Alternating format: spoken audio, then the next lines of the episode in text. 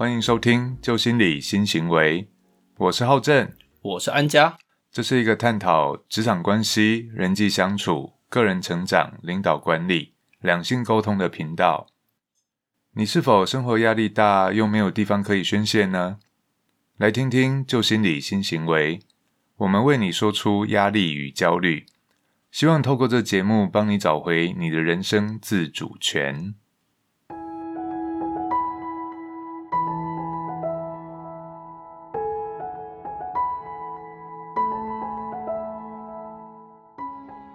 Hello，大家好，很高兴哦，我们在 EP 零六还能够见到各位哦。那我们在这一集呢，要跟各位继续谈上一集的主题哦。上一集的主题呢是提到说，如果要转职，那我能换什么工作呢？那这一集呢，我们将接续来讨论下一步该怎么走，Part Two 哦。嗯嗯。那这次的主轴哦，我们包含了两个部分，分别为转职没相关经验或是背景的时候呢，我还有机会吗？嗯。以及什么时间点才适合换跑道啊？没错，对，所以，我们延续哦上一节内容，很多人在转职前都会问到说，而且很困扰的问题啊，就是会提问说，诶，转职其他的产业类别或工作，我没有相关的背景跟经验，究竟有没有机会？而且我自己能够胜任吗？嗯，你有没有听过周遭有些人啊，或我们自己常常都会说，呃，我还没准备好，诶，哎呦，我还不够资格啦，那个工作我没办法啦。所以到现在还没有办法如何如何，其实就是因为自己内在卡住了。对，之前浩正你有提到一个很好笑的例子，嗯，是说，哎，请问一下，你准备好当父亲、当母亲了吗？嗯嗯，很多人其实都没有 当母亲、当父亲的经验，但是他们也是要上场学习呀，所以其实都是在做中学哦。嗯嗯，OK，所以很多人常常会有这样的迷思，什么样的迷思？就觉得一切都要我准备好了之后才能好好开始，所以因为我要准备好了，我才能避免出错或者遇到挫折、遇到失败，所以他用这样的方式来回避痛苦，还有会采取什么样的策略，叫做拖延的行为策略。他所有东西就会慢慢拖，因为只要没办法做到最好，我就宁愿不要做。对，这也是一种拖延症候群哦。嗯嗯，像拖延症候群呢，其实在我平常跟浩正在课程上分享的时候，也是一个很大的主题哦。未来如果有机会的话呢，我们也可以特别开设一下这个主题，跟各位分享。当我们遇到拖延症候群的时候，究竟该怎么做？有什么对策呢？这边可以先跟大家分享一下哦，就是拖延其实不是一种习惯哦，它是什么？是一种心理障碍。那其实啊，我们每个人在面对不熟悉的领域的时候啊，心中都有小剧场上演哦。有什么小剧场呢？有可能会想说：“哎，我不知道这个领域的完整样貌是怎么样，所以我想要看到全貌之后才开始执行哦。”那这这个其实就是一种拖延哦。嗯，那还有第二个的想法，可能想说：“哎，我这样的状态已经准备好了吗？”甚至也会思考说：“目前这样的准备是否能够在未来一切都能够顺利呢？”嗯。的确哦，除了个体会有这样的问题之外啊，我们在辅导的一些组织、企业里面也常遇到同样的状况哦。所以这不是个人的问题而已，连组织内部也会有这样的现象。什么现象？就蛮多公司会导入我们去协助做组织诊断，还有顾问辅导，却常会遇到有一些中高阶的主管总是会用。呃，组织架构尚未完整啊，或者是我现在的部门流动率、人员流动率其实还太高啊，所以人员没有到位等等为理由，不愿意配合，或用消极的方式在进行抵抗啊。那消极抵抗的方式最常见的就是被动且拖延哦。嗯，所以因此啊，他只要不要开始，他就便能顺理成章的避免去改变。但是这样的做法反而会让内部的问题持续僵化。或者是让它发酵的变得更加严重哦，嗯哼，呃，反但是他会把这个变成一种借口跟理由，反正一切都是归咎于还没准备好，还没到位啊，嗯嗯嗯，所以企业也会这个问题，那人的问题也是这样哦。对哦，如果是人的部分呢，其实啊，自己在找职缺跟投递履历的时候呢，可以多考虑投一些不同产业的，却是同职务的工作。如果假设你想要找跟 HR 相关的，诶，这时候我就可以投不同的产业啊，你可以找服务业。制造业等等都里面都会有 HR 的这个需求哦，又或者是你可以投同产业却不同职务的工作机会。嗯，那这个意思是什么呢？这有可能是在于说，你可能认为说自己还没有准备好跨入这个产业的时候，你觉得自己可能缺乏什么样的专业知识跟技能。这时候呢，你则是可以去试试看。等到我成功进去之后，再去积极学习啊，跟累积一些实战经验，为下一段职业做准备。因为啊，很少有人有人能够一步到位啊，所以说这时候你可以先进入你满意的产业之后呢，再一步一步的慢慢靠近哦。嗯，对。所以除非啊，如果你很懂得做功课，而且懂得自我行销的时候呢，这时候其实即便你多转几步路，只要能够越靠近机会啊，就更有机会哦。嗯。举个例子哦，如果你想要朝数位行销发展，那你本身没有相关经验，也欠缺相关的知识背景哦，所以常常连面试面谈的机会都没有。那可以怎么做？可以试着先朝你自己有相关经验的，例如想朝向数位行销发展，本身没有相关经历，也没有相关的知识背景，履历一投一直投，连面谈面试的机会都没有哦，那怎么办？我们都多半都会建议哦，你可以试着先朝向你自己有相关的领域里面去着手。举例来讲，你如果有一些相关的文案编写、撰写经验的，你就可以先朝向电商的平台，它有一些什么文案小编的工作，你可以试着去了解看看，或面试看看。或者是你是采购背景的，或者是供应商管理背景的、品质管理背景的。至少先争取到这一间相关的企业里面去之后，等到自身学习跟这个工作职务越来越接轨的过程当中，你就可以来试着看看，来申请内部是否有转调的机会，进行公司内部的内转。反而你比在外面一直不断的碰壁，相对的速率来得高很多。没错，所以浩真这边所提的意思啊，就是刚刚所提到的同产业不同职务的工作机会喽。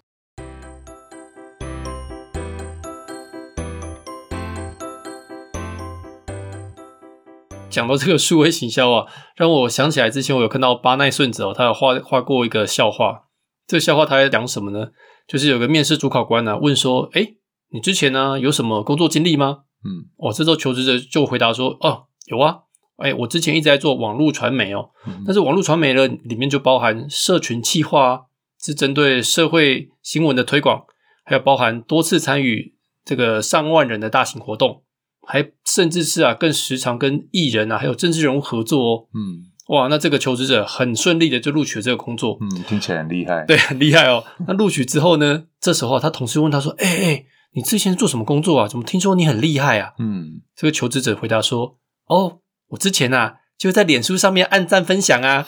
”这也是一种工作，没错。所以说这个是一个笑话，但是啊，我们在找工作的时候。其实啊，就应该如此哦，要设法将自身过往的这个学历经历啊，跟工作进行关联性的挂钩啊，才能够让自己往更理想的这个职位迈进哦。嗯，所以说呢，有一句话是来自于这个《一个人的获利模式》这本书中哦，他有说到，梦幻的工作呢，很少是透过传统的求职方式得来的。嗯，它呢通常是被创造出来的。嗯，所以确实啊，对，所以我们在自身原本这个领域里面呢，可以提供什么样的协助，而我们自己又可以再加强哪个部分呢，才能够让我们往更理想的职位迈进？这都是需要我们持续觉察跟思考的哦。没错，对，而且你看呢，我们最近这个 COVID nineteen 的疫情哦，一下好一下坏哦。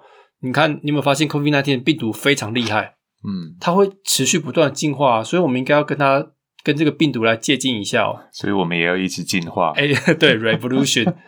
所以这个要怎么进化呢？我们就可以去思考，病毒啊，虽然会让人感到厌恶啊，但是呢，却也是提醒着我们要活啊，就要随时准备，而且主动进化，并且善用环境哦。嗯，因为呢，不会有随时准备好的人事史地物来等着你，而不论是个人还是企业啊，其实都应该要随时调整来适应这个大环境哦。嗯。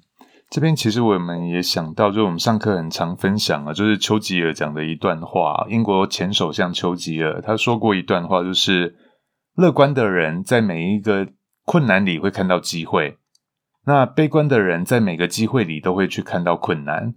所以我们在转职的过程，如果没有相关背景经验的时候怎么办？就是看你要用乐观的角度去看待，还是悲观的角度哦。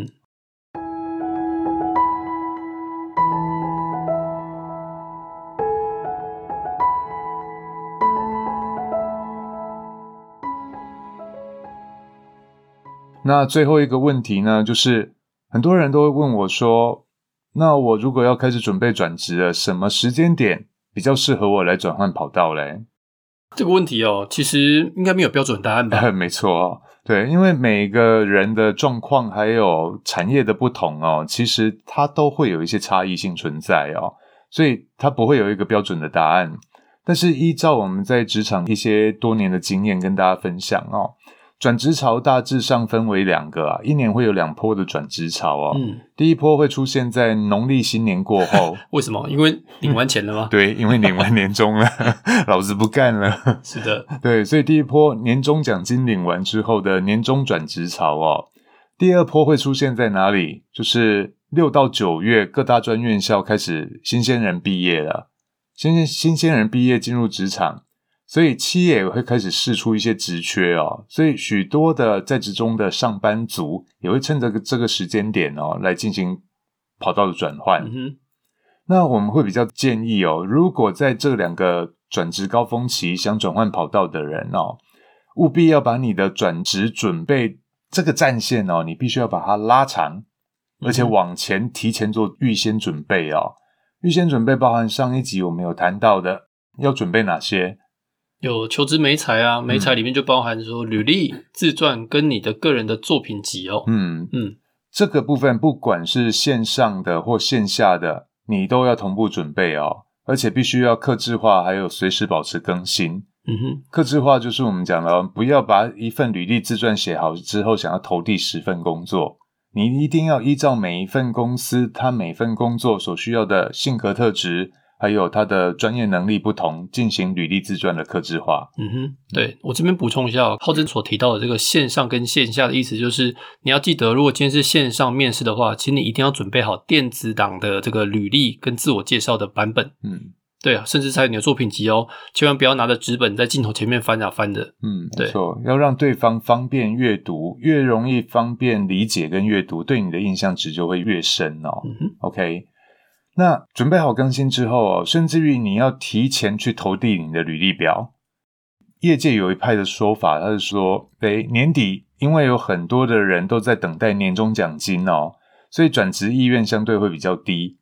那导致很多有部分公司它急需要用人的哦，其实在这一段期间就会变得人才相对短缺，所以它其实会下修一些任用的标准，或甚至于提高薪酬来作为条件。来去争取这些人才哦。嗯，讲到这边哦，我刚好想到一个，就之前有跟我做一个联系的朋友，他就跟我提到说，哎，安佳，我现在刚好在年底要转职哦，而且那间公司非常的神奇哦，他竟然愿意支付他这个年终奖金的落差，换过去之后他愿意支付，所以说浩真提到这个点哦，也是一个很值得可以参考的点，不见得在年底。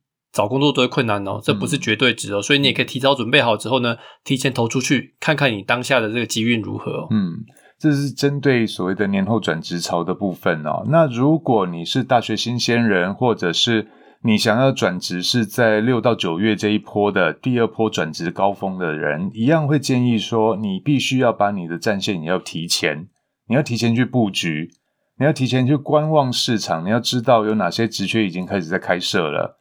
你不要等到大家都一窝蜂的涌进这样的求职市场的时候，那时候的竞争相对激烈之外，你有很可能也会去捡到人家剩下来的。嗯，对，所以要提前准备好履历自传，甚至于要提前开始投递哦。对，不要等到了转职高峰期的时候我才开始动手，这相对会比较慢哦。嗯哼，OK，那但是我们这边来讲也有另外一个小补充啊，就是说。其实以我们多年业界经验哦，很多的公司其实，在年底其实都会比较不太会开职缺啊，它大部分会进行人事冻结哦。对，Q four 多半来讲都是公司的淡季啊，所以多半都会试出的都是比较必要性的职缺，才会有急迫性的需求在开职缺哦。但是这个也是我们上面刚刚有谈到的，如果这是必要性的职缺，它有急需用人的时候。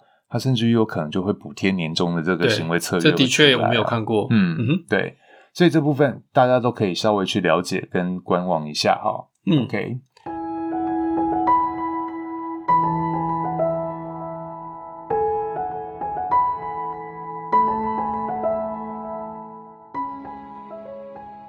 接着呢，下面哦，浩在这边将会跟各位分享这个曼陀罗的九宫格思考法。那这个东西的目的是做什么呢？就是当你已经离出你的目标之后啊，我们可以使用这个九宫格的思考法来拟定一下我未来的对策该如何执行哦。嗯，所以呢，要把议题拉回来一下哦。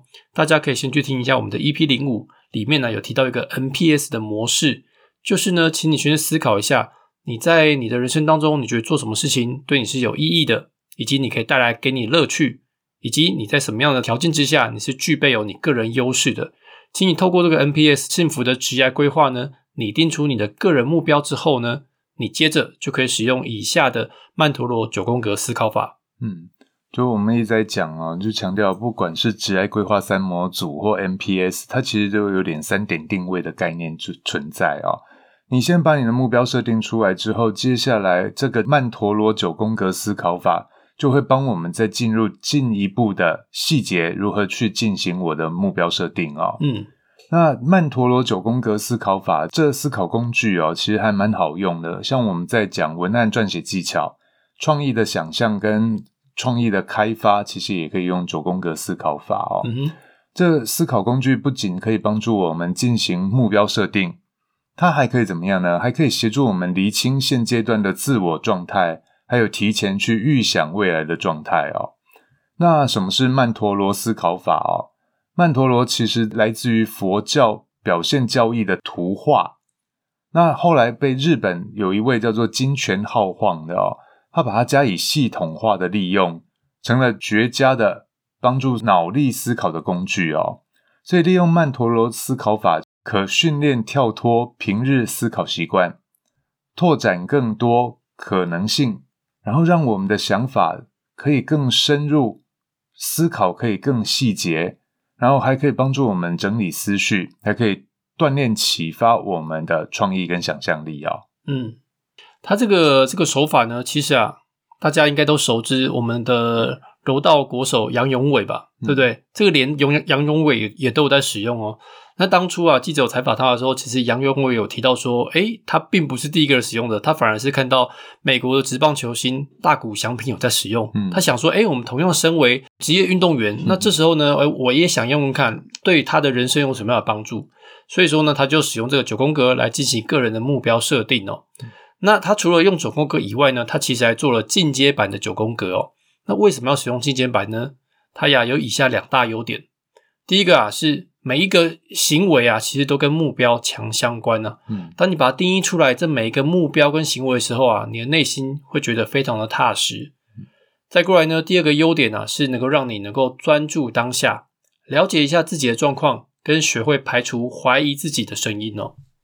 这边我补充一下，刚刚安家讲的，就是每一行都会和自己的目标有关的时候，内心为什么会觉得踏实呢？这其实，在社会心理学里面有谈到叫做承诺与一致性原理哦。当我自己下达一个承诺的时候，接下来我的行为就会试着要保持一致性，所以就会有一个比较安全的安全感跟依附关系在哦。嗯，那这个九宫格啊，究竟该怎么样展开比较好呢？我们的这个杨永伟啊，他有建议到说，你可以从自己身上来找到答案哦。例如，你一直正在做事情、有热忱的事情等等哦。那像他个人，他的目标啊，当然是要拿到奥运金牌嘛。所以他其他的八个格子啊，包含想法、技术、体格力量、心理、人际关系、运气和自信心哦。他先定义出这八个格子之后呢，往外延伸啊，并且去找出进一步执行的关键行动是什么。他又讲到一句话，他说：“当我把计划展开的时候，他发现说，哇，原来有一些事情呢，其实我一直在执行啊。”那只是他当初没有白纸黑字的把它给写出来而已，嗯，所以会导致行动不够清晰啊，就会觉得梦想遥遥无期哦，嗯，但是呢，当他一一列出来之后啊，他反而觉得哎，离目标好近哦。所以说啊，其实大家如果感兴趣的话呢，你可以点选我们这一集节目资讯栏里面会提供各位一个连结哦，里面就有在我们粉丝页曾经分享过杨永伟的这个。九宫格目标设定哦，很值得拿来当做我们学习的范本哦。它呢，就是把我们刚刚提到的奥运金牌设为最终目标，然后去定义每一个目标里面的细部行为哦，然后去设定跟寻找有助于达成目标的策略是什么。嗯。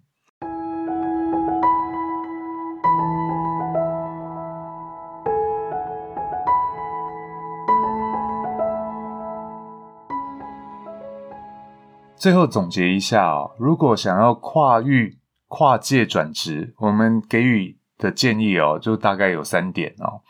第一点就是找到能自学或者是进修的管道。这个部分政府啊，或者很多的学校其实有在办理一些职业训练的相关课程，或者大家现在线上学习的平台也越来越多元了，大家也可以思考一下，到线上去找一些学习的课程，自我进修跟提升哦。